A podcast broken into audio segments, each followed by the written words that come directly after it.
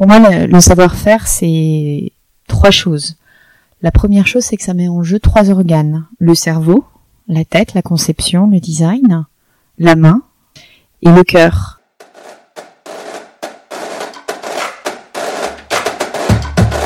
Bonjour à tous. Le savoir-faire est bien vivant.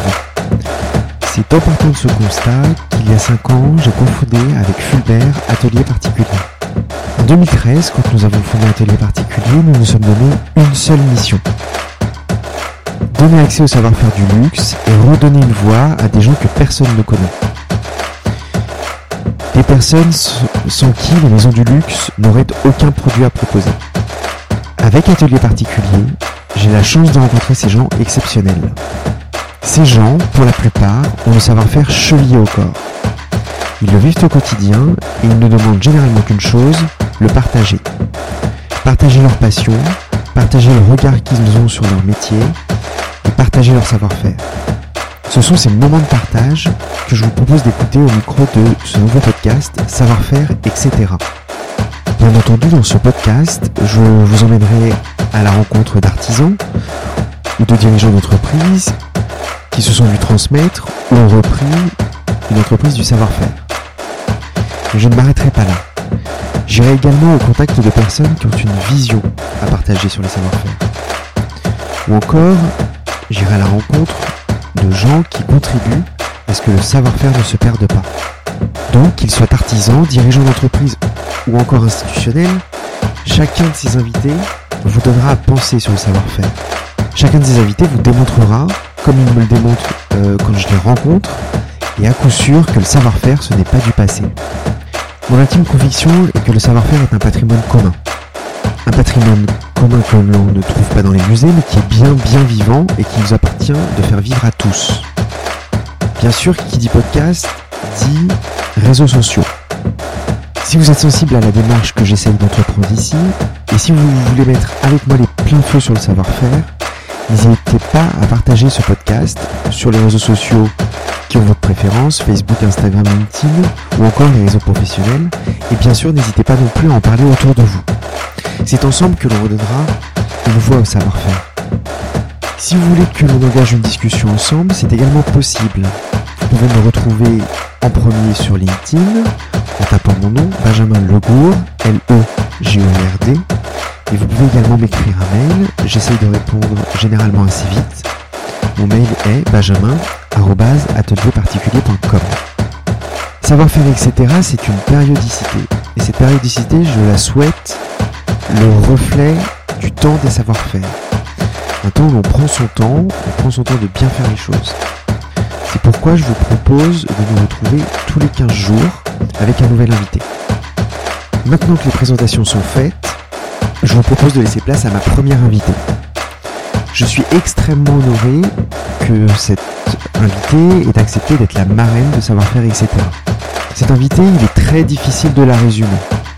Néanmoins, quand vous l'entendrez, j'imagine que comme moi, il vous suffira de deux secondes pour voir que l'on a affaire à une femme de conviction. Il lui faut notamment une seule définition pour parler du savoir-faire comme peu de gens le savent le faire. Et sa définition, même moi qui fréquente les savoir-faire du quotidien, je ne l'aurais pas mieux dite. Ma première invitée va nous parler de trois thématiques en lien avec le savoir-faire. En premier lieu, la French Fab et son coq bleu commence à devenir fameux sur les réseaux sociaux. Ensuite, elle nous parlera de territoire d'industrie, car il n'y a pas de savoir-faire sans territorialité. Et enfin, elle nous parlera de formation, car la formation est essentielle pour assurer la transmission du savoir-faire. Elle était essentielle par le passé, elle l'est aujourd'hui et elle le sera dans le futur. Je n'aurais donc pas pu rêver meilleure marraine de ce podcast qu'une personne dont le quotidien passé et actuel résonne parfaitement avec l'ambition que je vais essayer de lui insuffler dans les mois qui viennent. Sans plus tarder donc, je laisse place à ma rencontre avec Agnès Pannier-Renaché, secrétaire d'État auprès de Bruno Le Maire au ministère de l'économie et des finances. Très bonne écoute.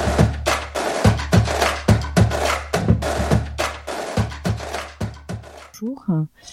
Alors, euh, je suis donc secrétaire d'État auprès de Bruno Le Maire, en charge euh, plus spécifiquement des sujets industriels, commerçants et artisanat. Euh, J'ai 45 ans J'ai une carrière publique-privée, à la fois dans l'hôpital public, l'investissement public, puisque j'ai été notamment au tout début du fonds stratégique d'investissement qui est à l'origine de la banque publique d'investissement.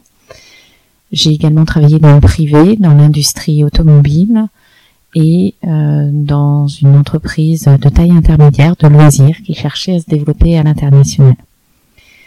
Et euh, en parallèle, j'ai eu un engagement politique récent auprès d'Emmanuel Macron euh, qui m'a amené finalement à découvrir la politique il y a deux ans et demi pour sa campagne présidentielle. J'ai pensé m'être retiré à tout jamais de la politique à la fin de la campagne et finalement j'ai repris du service depuis octobre dernier.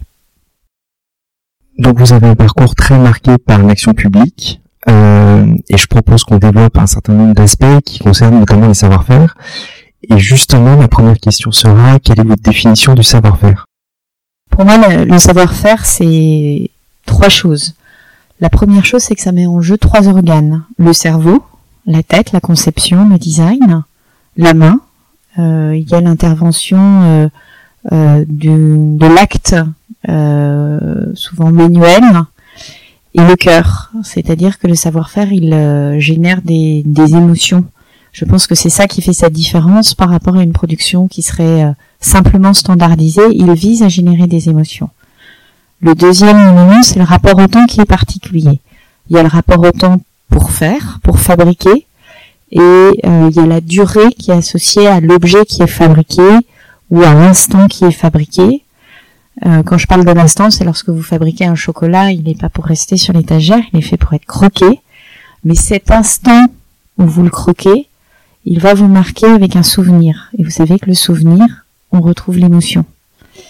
C'est le souvenir qui reste dans les mémoires, c'est celui qui a généré une forte émotion ou qui est associé avec une forte émotion. Et puis le troisième élément, c'est la transmission. La transmission, c'est euh, le savoir-faire s'apprend par l'expérience, il ne s'apprend pas par les livres. Et donc il donne souvent lieu à des aventures humaines de transmission. Et en même temps, il faut savoir se euh, libérer euh, du savoir-faire appris pour trouver sa propre voie, pour créer ses, ses propres produits, ses propres productions, prendre sa liberté. Voilà, ce serait ça ma définition des savoir-faire, du savoir-faire. Définition très intéressante que je propose qu'on développe un tout petit peu plus tard, notamment sur l'aspect transmission. Euh, et avec la formation, je, propose qu'on commence par euh, la première thématique que je souhaite aborder avec vous, qui est la French Fab. La French Fab, c'est un coq bleu porté dans l'art de l'industrie française, mais est-ce que vous pourriez nous dire quelle est votre définition à vous de la French Fab et pourquoi l'industrie aujourd'hui est devenue un aspect central de la politique économique euh, du gouvernement? La French Fab, c'est euh, le fabriqué en France. Euh, c'est la production en France. et pourquoi l'appeler French Fab et pas industrie française?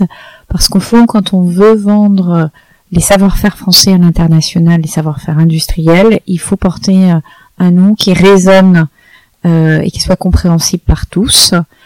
Et utilisé parce que la notoriété de la French Tech.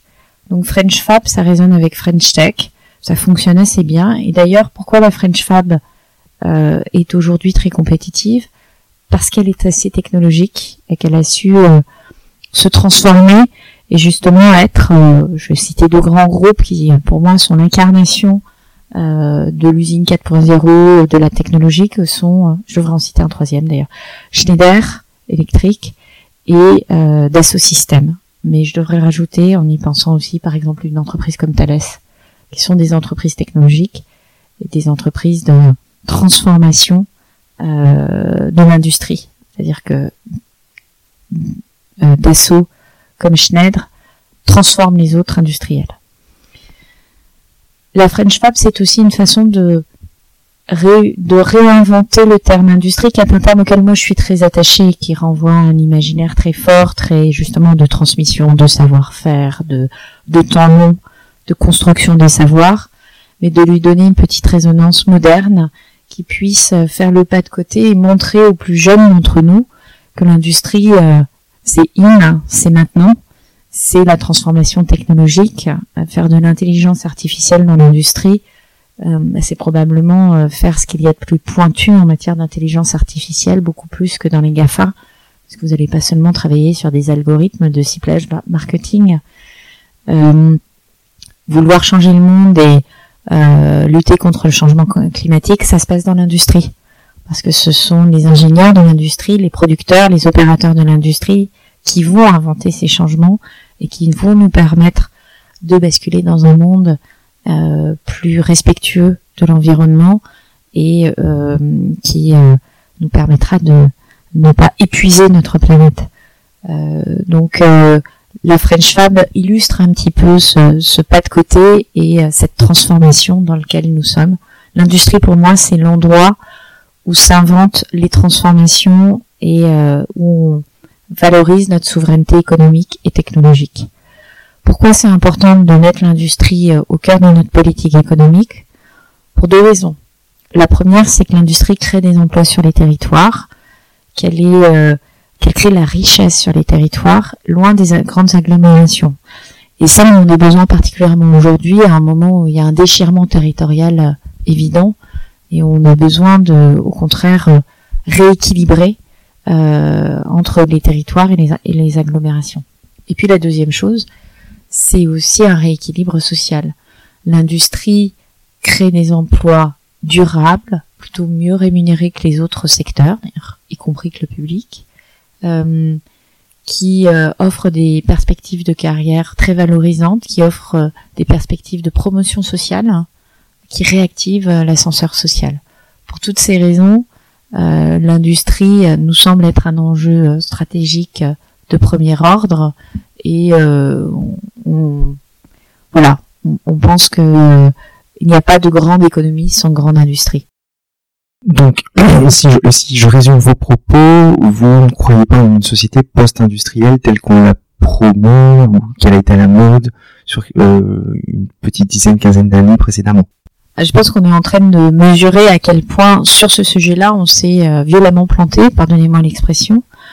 Euh, pendant effectivement une petite vingtaine d'années, on, a imaginé qu'on allait être dans un modèle post-industriel avec une répartition de la production où nous, on était les concepteurs, les designers, et puis on laissait les pays low cost produire.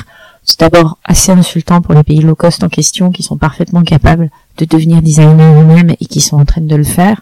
La Chine, l'Inde sont en train de le montrer de manière éclatante. Et puis c'est surtout euh, nier l'importance euh, de la fabrication et du fabriqué euh, dans une économie et, et, même dans un rapport à l'objet que l'on peut avoir. et donc, moi je me réjouis qu'aujourd'hui plus personne ne tienne ou ne, ne, voit l'économie euh, des, des, grandes démocraties occidentales euh, euh, se projeter en société post-industrielle et que tout le monde défend farouchement son industrie et on voit d'ailleurs dans un pays comme l'Allemagne qui n'a jamais comment dire qui, qui s'est toujours battu pour son industrie et où l'industrie représente le double du PIB par rapport à la France euh, combien cette stratégie a été euh, juste et pertinente.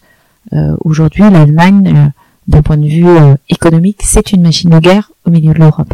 Vous avez parlé de territoire, on parlera de territoire d'industrie juste après. Euh, la French Lab, c'est aussi en ce moment French Lab Tour. Euh, et vous avez, pardon, et vous avez également parlé, euh, expliqué en quoi l'industrie était moderne et euh, s'était réinventé euh, notamment via des, des, des, outils technologiques. Euh, je sais que le French Lab Tour euh, met l'accent sur les jeunes. Euh, quel message vous souhaitez parler, donner pardon, à cette population-là? Le French Fab Tour, c'est une opération qui vise à passer dans une soixantaine d'agglomérations de pour euh, montrer au grand public ce qu'est l'industrie aujourd'hui. C'est-à-dire, ce n'est plus génial, ce n'est plus art, c'est la technologie, c'est l'écologie, euh, c'est euh, des carrières euh, multiples, des produits incroyables, des savoir-faire fascinants. Et, c'est ce qu'on veut partager avec les jeunes, mais aussi avec leurs parents et avec leurs professeurs.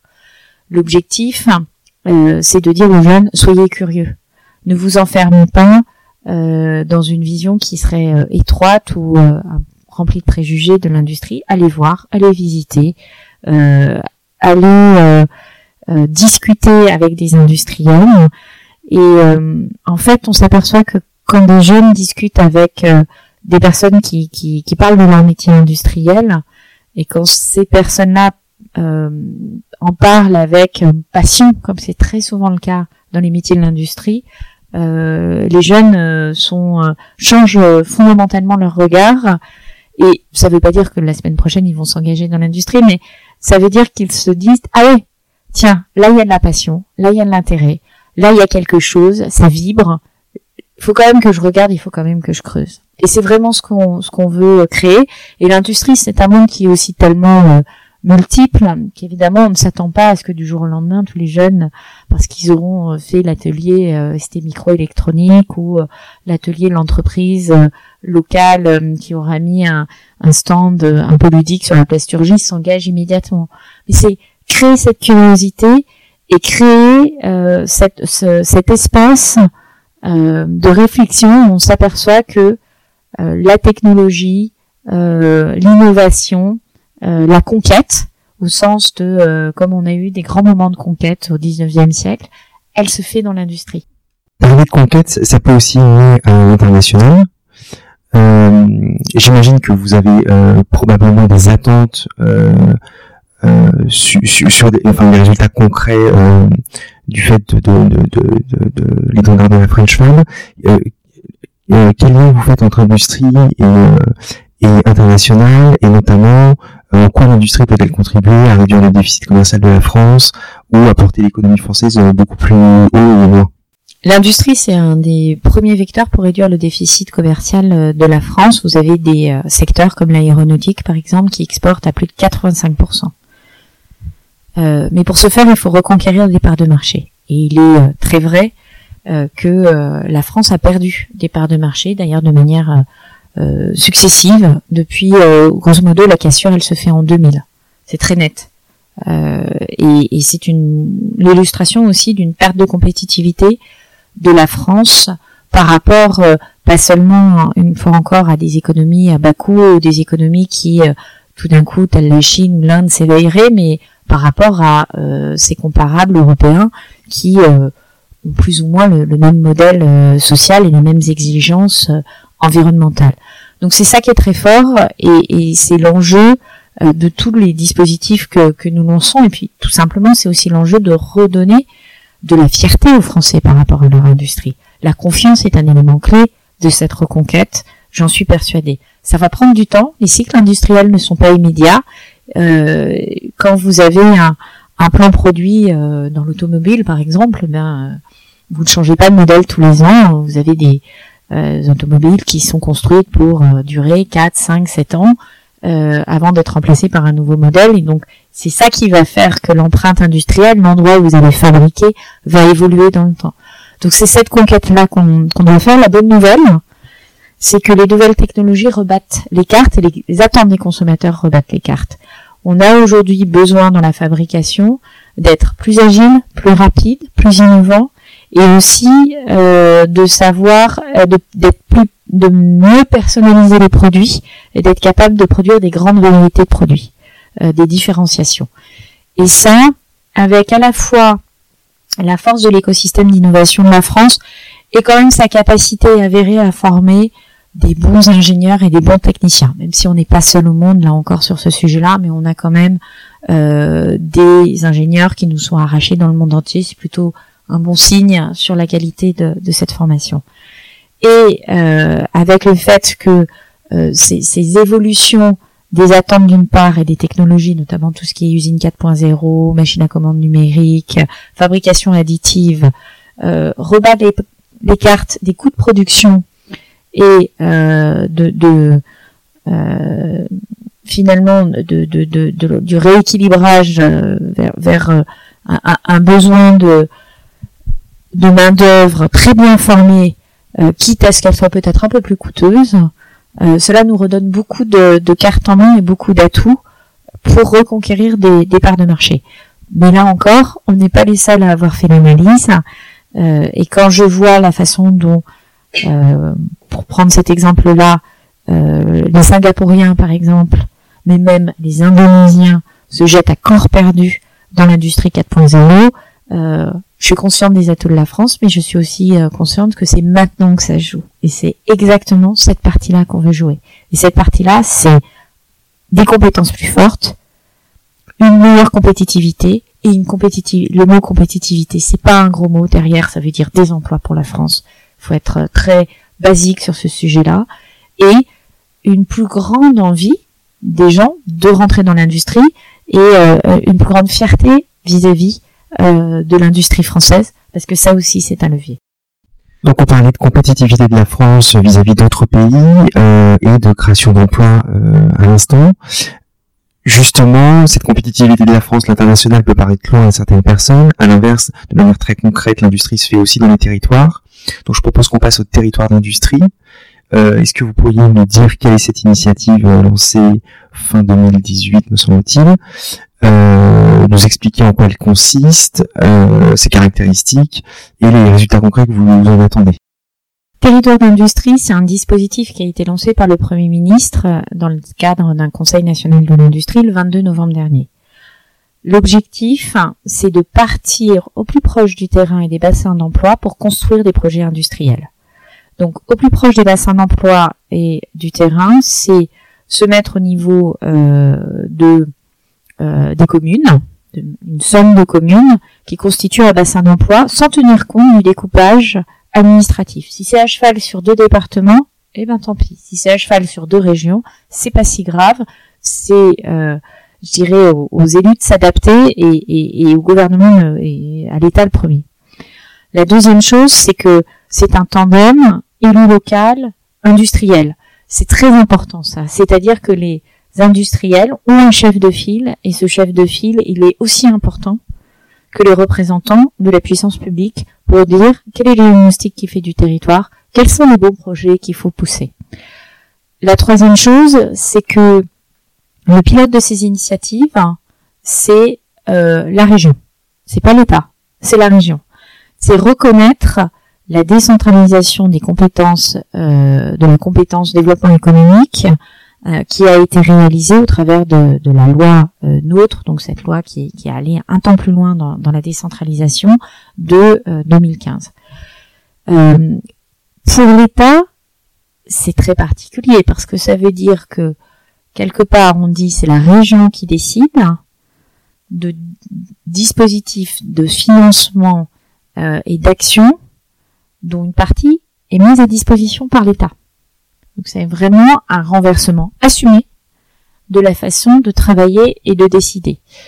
Et le dernier point, c'est que euh, le format fait que on, est capable. notre objectif, c'est d'être capable d'être dans de la euh, de la haute couture absolue, du sur-mesure plutôt, vraiment du sur-mesure. On n'a pas un dispositif standard qui va fonctionner avec euh, chacun euh, des territoires qu'on va repérer.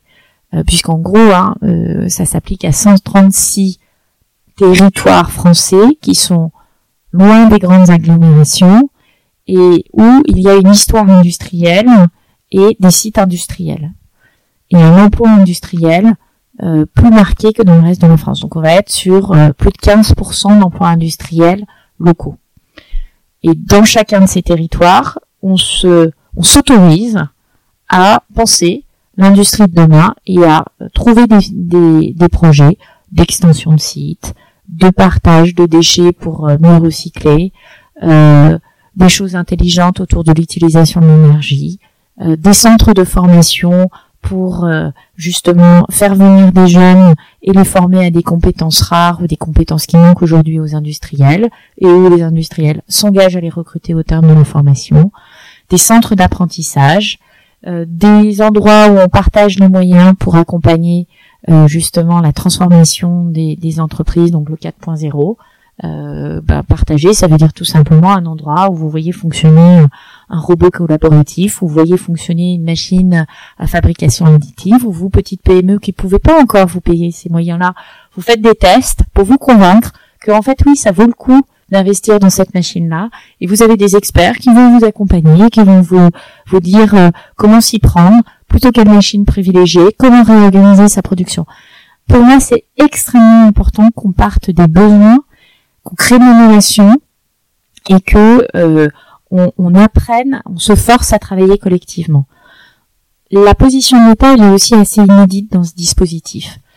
Euh, L'État, il met à disposition ses opérateurs, BPI France pour les entreprises, la Banque du territoire pour tout ce qui est aménagement du territoire et ingénierie, euh, Pôle emploi pour tout ce qui est compétences, et puis ces administrations qui ont quand même des grosses expertises, hein, les administrations en matière environnementale par exemple, dans une optique où il ne s'agit pas d'autoriser, il s'agit d'apporter de l'expertise et de trouver des solutions. Et je trouve que c'est vraiment ça le, sujet. Il faut trouver des solutions, quitte d'ailleurs, parce que c'est un des volets de l'expérimentation, à s'autoriser à ne pas respecter une réglementation.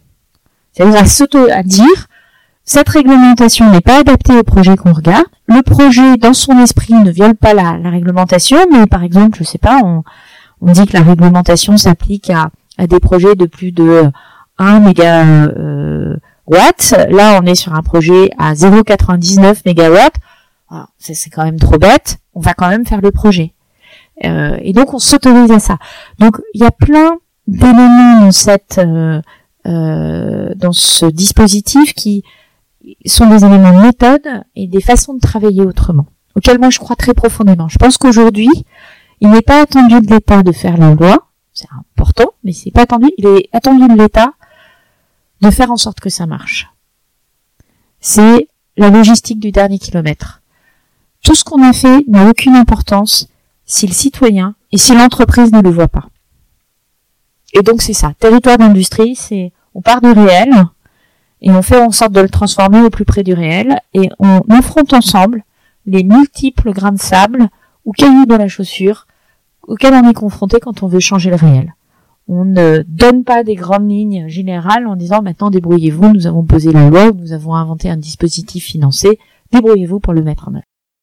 Justement, ça, ça, euh, ça occasionne une question. Si je suis une entreprise sur un territoire donné, je sais que c'est un territoire d'industrie. Concrètement, comment je peux y participer euh, Vers qui je me tourne euh, Si je sais pas euh, éventuellement comment faire.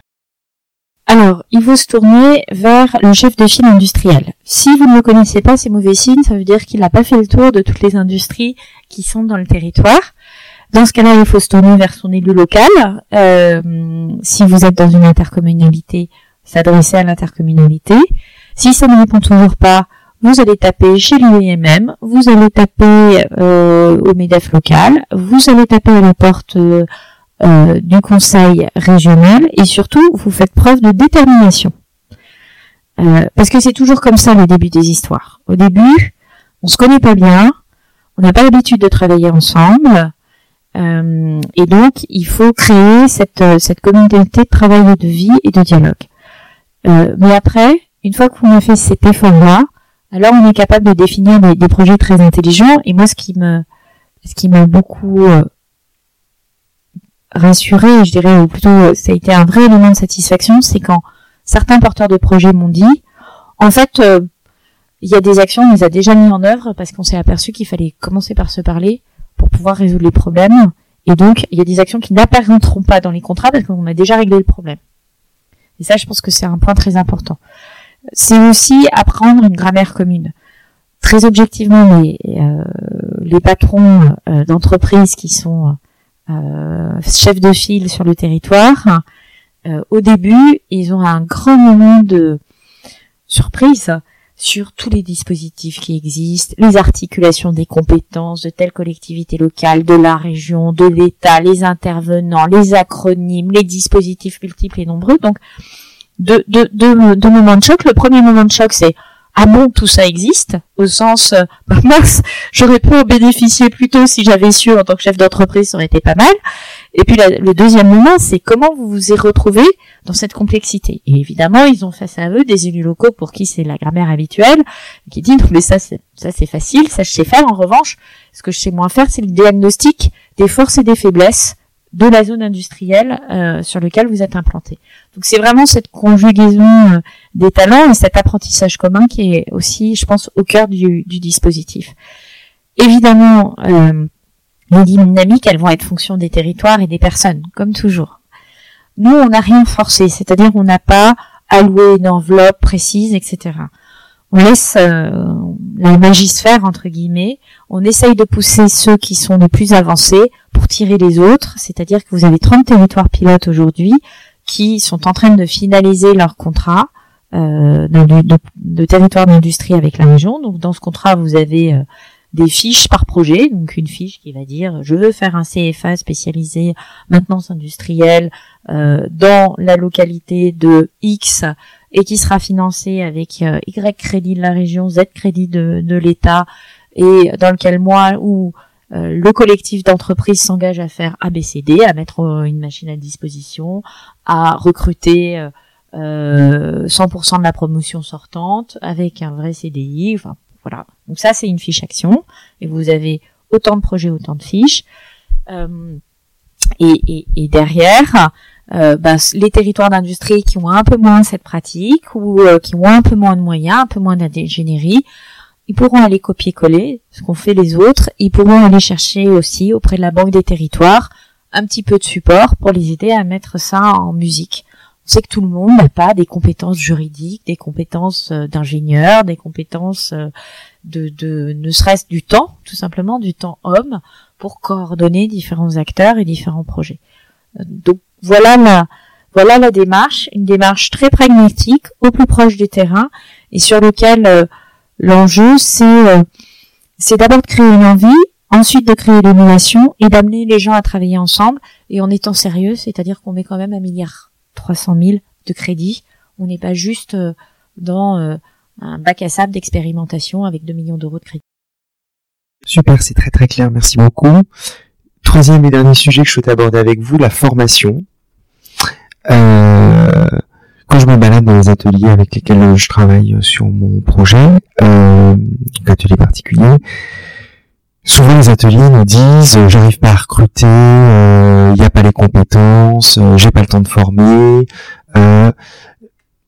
et ils ressentent une gêne. Donc quand vous leur demandez de produire plus, etc., ils vont souvent refuser parce qu'ils n'ont pas les personnes adéquates et qu'ils n'arrivent pas à les trouver.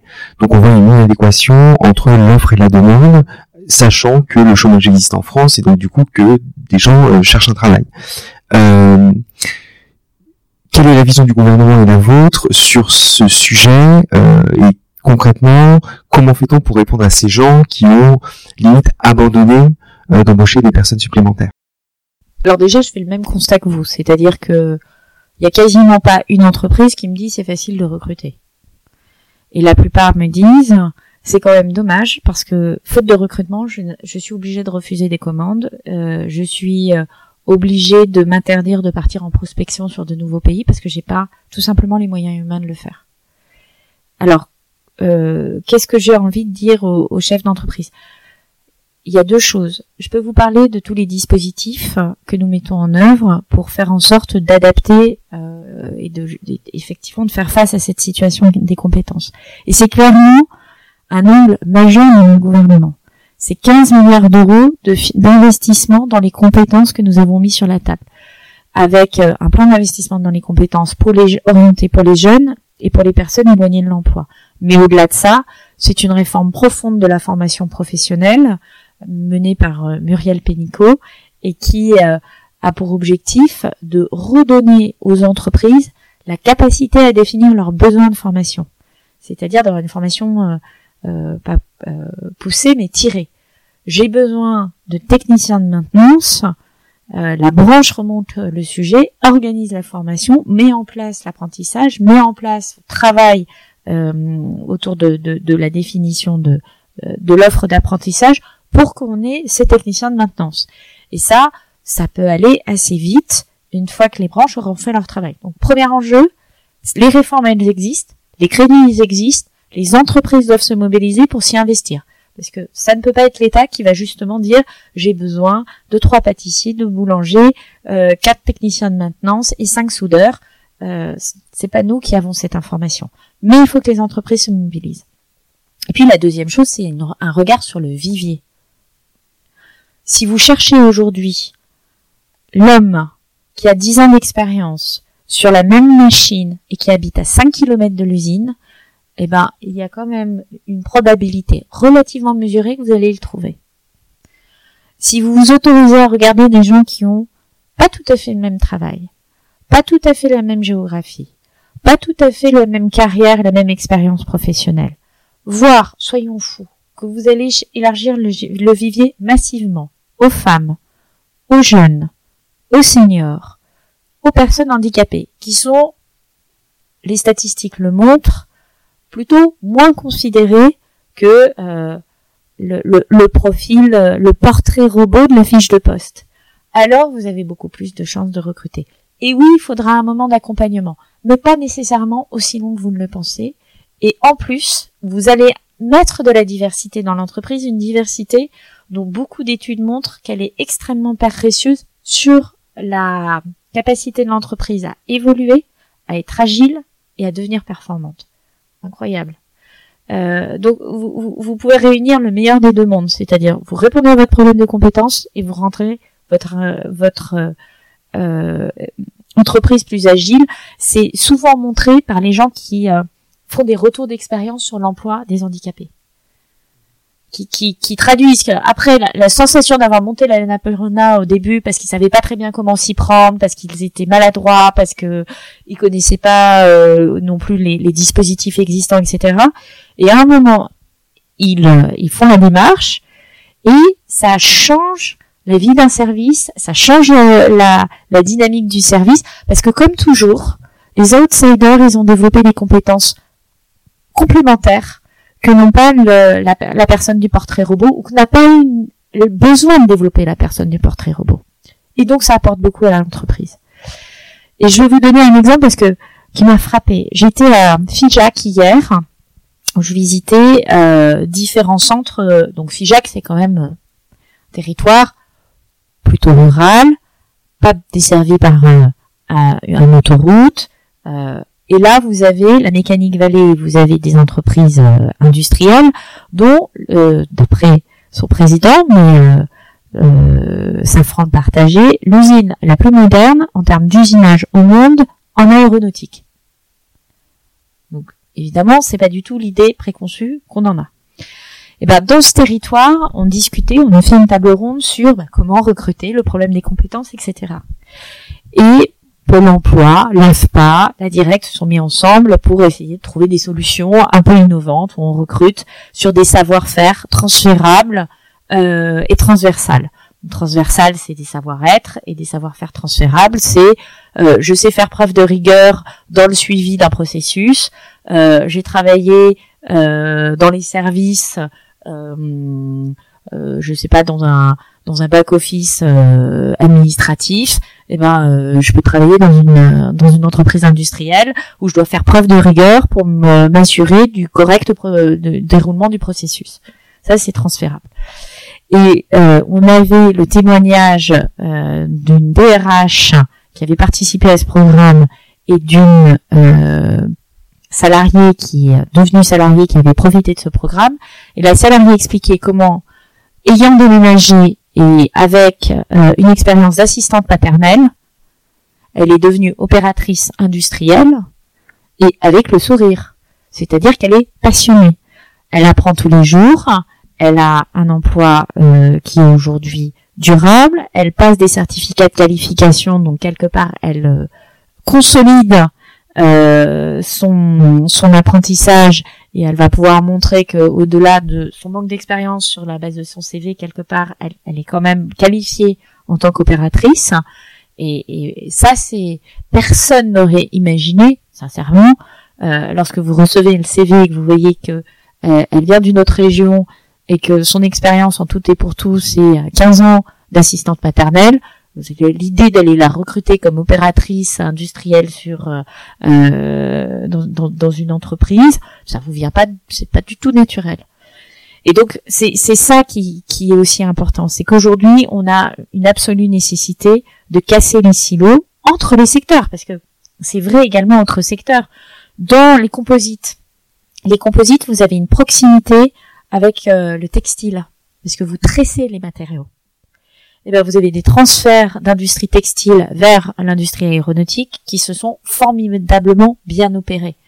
Mais il faut avoir l'idée de comment ça fonctionne, Il faut avoir une idée des processus et il faut casser ces silos entre les secteurs d'activité et effectivement, il faut remonter aux basiques. Les basiques, c'est les savoir-être.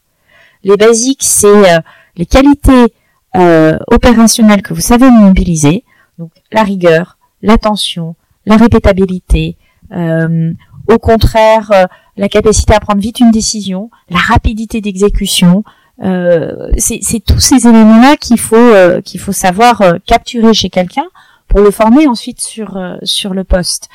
Et je voudrais dire que dans un, dans un monde où finalement les, les cycles technologiques sont de plus en plus rapides et les modes de production vont se transformer, et c'est heureux, à la limite, ça voudra dire qu'on est très compétitif, la capacité, enfin les deux capacités essentielles que moi en tant que recruteur je cherchais chez les gens et qu'aujourd'hui je pense qu'il faut rechercher, c'est la capacité à apprendre et la capacité à fonctionner en équipe. Au-delà de ça, vous savez tout faire. Ça rejoint une problématique plus globale dans un monde où les choses se transforment vite, qui est l'agilité. Euh, notamment avec la transformation numérique, que doivent même les entreprises les plus industrielles ou dans les territoires, tout le monde doit euh, euh, doit, chercher à se transformer.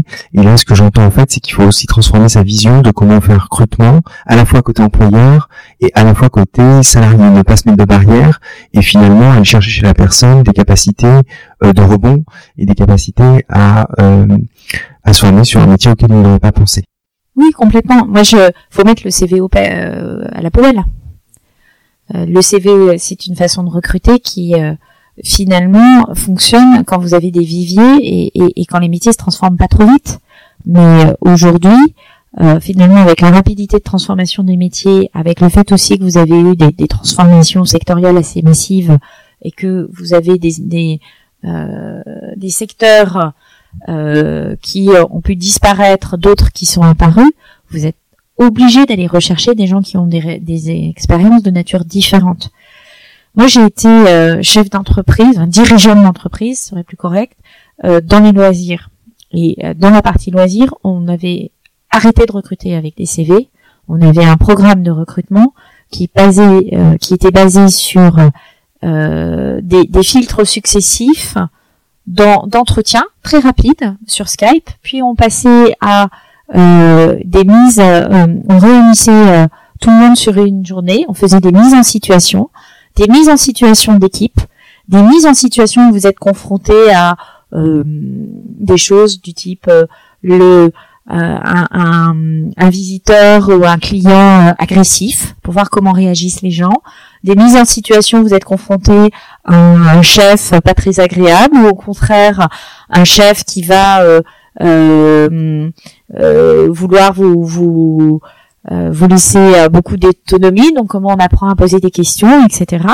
Donc euh, c'est des, jeux d'équipe, y compris des jeux un peu ludiques pour créer le, le lien entre les personnes. Hein. Quand vous, faites une opération de recrutement et que vous demandez aux gens par groupe de monter une chorégraphie, alors c'est dans les loisirs, vous essayez de capturer la façon dont ils travaillent ensemble, leur capacité à répondre aux produits, euh, la façon dont ils sont capables de produire quelque chose dans un temps donné et euh, leur euh, leur capacité d'invention.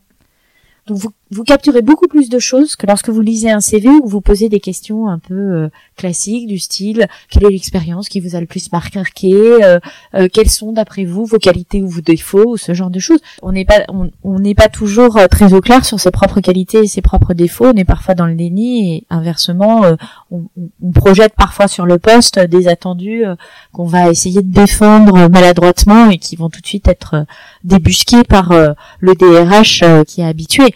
Alors que lorsque vous êtes en mise en situation, euh, vous avez beaucoup plus d'expressions, beaucoup plus de choses qui sont perçues et peut-être euh, qui sont des choses très importantes chez vous, qui sont des grandes qualités. Donc moi, voilà, je pense qu'il faut faire évoluer ces, euh, ces méthodes de recrutement, qu'il faut faire évoluer notre façon d'appréhender les compétences et c'est la mère des batailles. S'il y a une bataille à mener aujourd'hui, c'est celle de l'école d'abord et c'est celle des compétences ensuite et du regard que nous portons sur les compétences. Euh, j'avais à 100%, sachant que je suis en train de recruter à cette vision euh, que je trouve beaucoup plus pragmatique et qui va euh, au-delà du CV, au-delà de l'écrit et de finalement aller essayer de dire une personne au travers d'une page résumée. Ou de l'entretien, en face à face. Oui, l'entretien également. Mm. on arrive au bout de ce podcast. tout d'abord, merci beaucoup, beaucoup d'avoir accepté d'être la première invitée de Savoir-faire, etc. une dernière question, si je devais inviter quelqu'un pour me parler de savoir-faire, qui pourrais-je inviter? Énormément de gens. Alors, moi, quand, quand je dis qui, qui m'a appris sur les savoir-faire, vous pourriez, et ça n'a rien à voir, mais vous pourriez inviter une infirmière ou un médecin, parce que ce sont des savoir-faire euh, d'une autre nature auxquels on ne pense pas nécessairement, et pourtant, vous y retrouvez tous les éléments. Le cerveau, la main, le cœur, euh, que ce soit dans le diagnostic d'ailleurs ou pour les chirurgiens dans l'opération ou pour les infirmières, vous avez des gestes. Vous y retrouvez euh, la question du temps et du rapport au temps et de la trace laissée euh, lorsque vous êtes le patient. Et vous y retrouvez la question de la transmission qui me paraît aussi essentielle et de la liberté par rapport à la transmission qui va permettre l'innovation. Vous pourrez aussi interroger dans les artisans, j'en ai une que j'aime beaucoup, que j'ai visitée, qui est une artisan fromagère, qui est vers la rue Lamarck, euh, et qui sa, et sa boutique, euh, alors je sais pas si j'ai le droit de faire une publicité, s'appelle Chez Virginie, et qui vous parle de ses fromages avec une espèce de passion, de gourmandise, de hum, d'enthousiasme, de petites lumières euh, taquines dans les yeux, qui est tout à fait réjouissante. Et donc, euh, voilà, d'autres formes de savoir-faire, le savoir-faire artisanal, puis le savoir-faire qui nous parle culturellement en tant que Français, et puis j'ai un troisième euh, troisième idée qui me traverse la tête. Euh, quand j'étais chez Forestia, donc là on est sur la production en usine, euh, et vous avez des opérateurs. Alors nous, le, savoir-faire sur lequel auquel on était confrontés, j'étais dans une usine à Birmingham, enfin à Fradley en fait, près de Birmingham. on devait fabriquer nos premiers panneaux de porte qui étaient avec du cuir. Donc vous avez un panneau de porte qui est en plastique euh, injecté, bon très bien. Donc vous avez un outillage, vous mettez du plastique, tout ça, tout va bien. Et ensuite, comme euh, vous êtes dans un, vous produisez pour euh, Jaguar Land Rover, il faut que ce panneau de porte passe de la pièce plastique moche à quelque chose d'un peu plus incarné, et vous devez mettre du cuir de très bonne qualité et le plaquer sur tout le panneau de porte, faire les coutures euh, comme euh, des euh, Hermès, etc. Sauf que vous êtes dans une usine de sous-traitance automobile, donc tout ça n'est pas complètement habituel et standard. Et c'est la façon dont on a appris dans cette usine qui faisait plutôt de l'Opel Corsa ou équivalent à faire des panneaux de porte en cuir avec plein de couleurs différentes, plein de piquets différents, et dont les opérateurs se sont appropriés le, processus. C'était très intéressant. Et c'est un apprentissage qui a été très collectif parce que moi j'étais responsable de la business unit qui sortait ces panneaux de porte. Euh, j'avais un directeur de programme, j'avais un directeur qualité, euh, j'avais euh, un directeur industriel et puis ensuite j'avais euh, le directeur de l'usine, le patron de l'unité de production, le patron d'équipe de la partie qui faisait tout ce travail-là et l'opérateur. Et à un moment on était tous autour de l'opérateur en disant mais comment tu fais pour essayer de, de, réapprendre et de remonter toute la toute la filière parce que euh, l'espace d'un d'un moment qui m'a paru un peu long quand même, on livrait n'importe quoi, c'est-à-dire pas les bonnes couleurs, euh, le, le, piqué était de travers, euh, ça faisait des bourrelets, enfin c'était abominable. Voilà, ça c'est une histoire de savoir-faire, de transmission et aussi de comment dans une usine, à un moment, vous laissez tomber tous les titres et vous vous débrouillez pour sortir le produit et, j'en ai un, souvenir assez fantastique rétrospectivement parce que sur le moment quand vous livrez pas la qualité au client, je peux vous dire que vous avez de, vous passez de mauvais moments. Voilà, trois idées qui me viennent.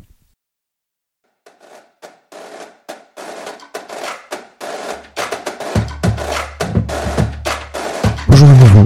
Euh, quelques petites choses avant de conclure cette première session de savoir-faire, etc. le podcast.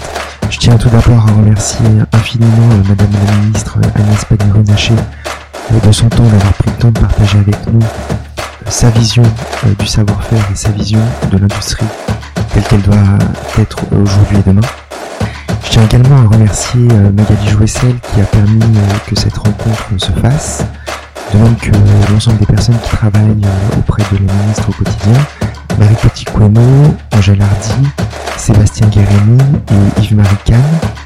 Je remercie également euh, l'équipe d'Atelier Particulier qui m'a soutenu euh, dans ce qu'ils appelleraient peut-être ma nouvelle folie. Euh, Fubert, mon associé, Jolan qui a monté ce podcast et Lorraine qui en assure l'identité graphique. Enfin, j'espère que vous avez apprécié ce premier épisode de savoir-faire, etc.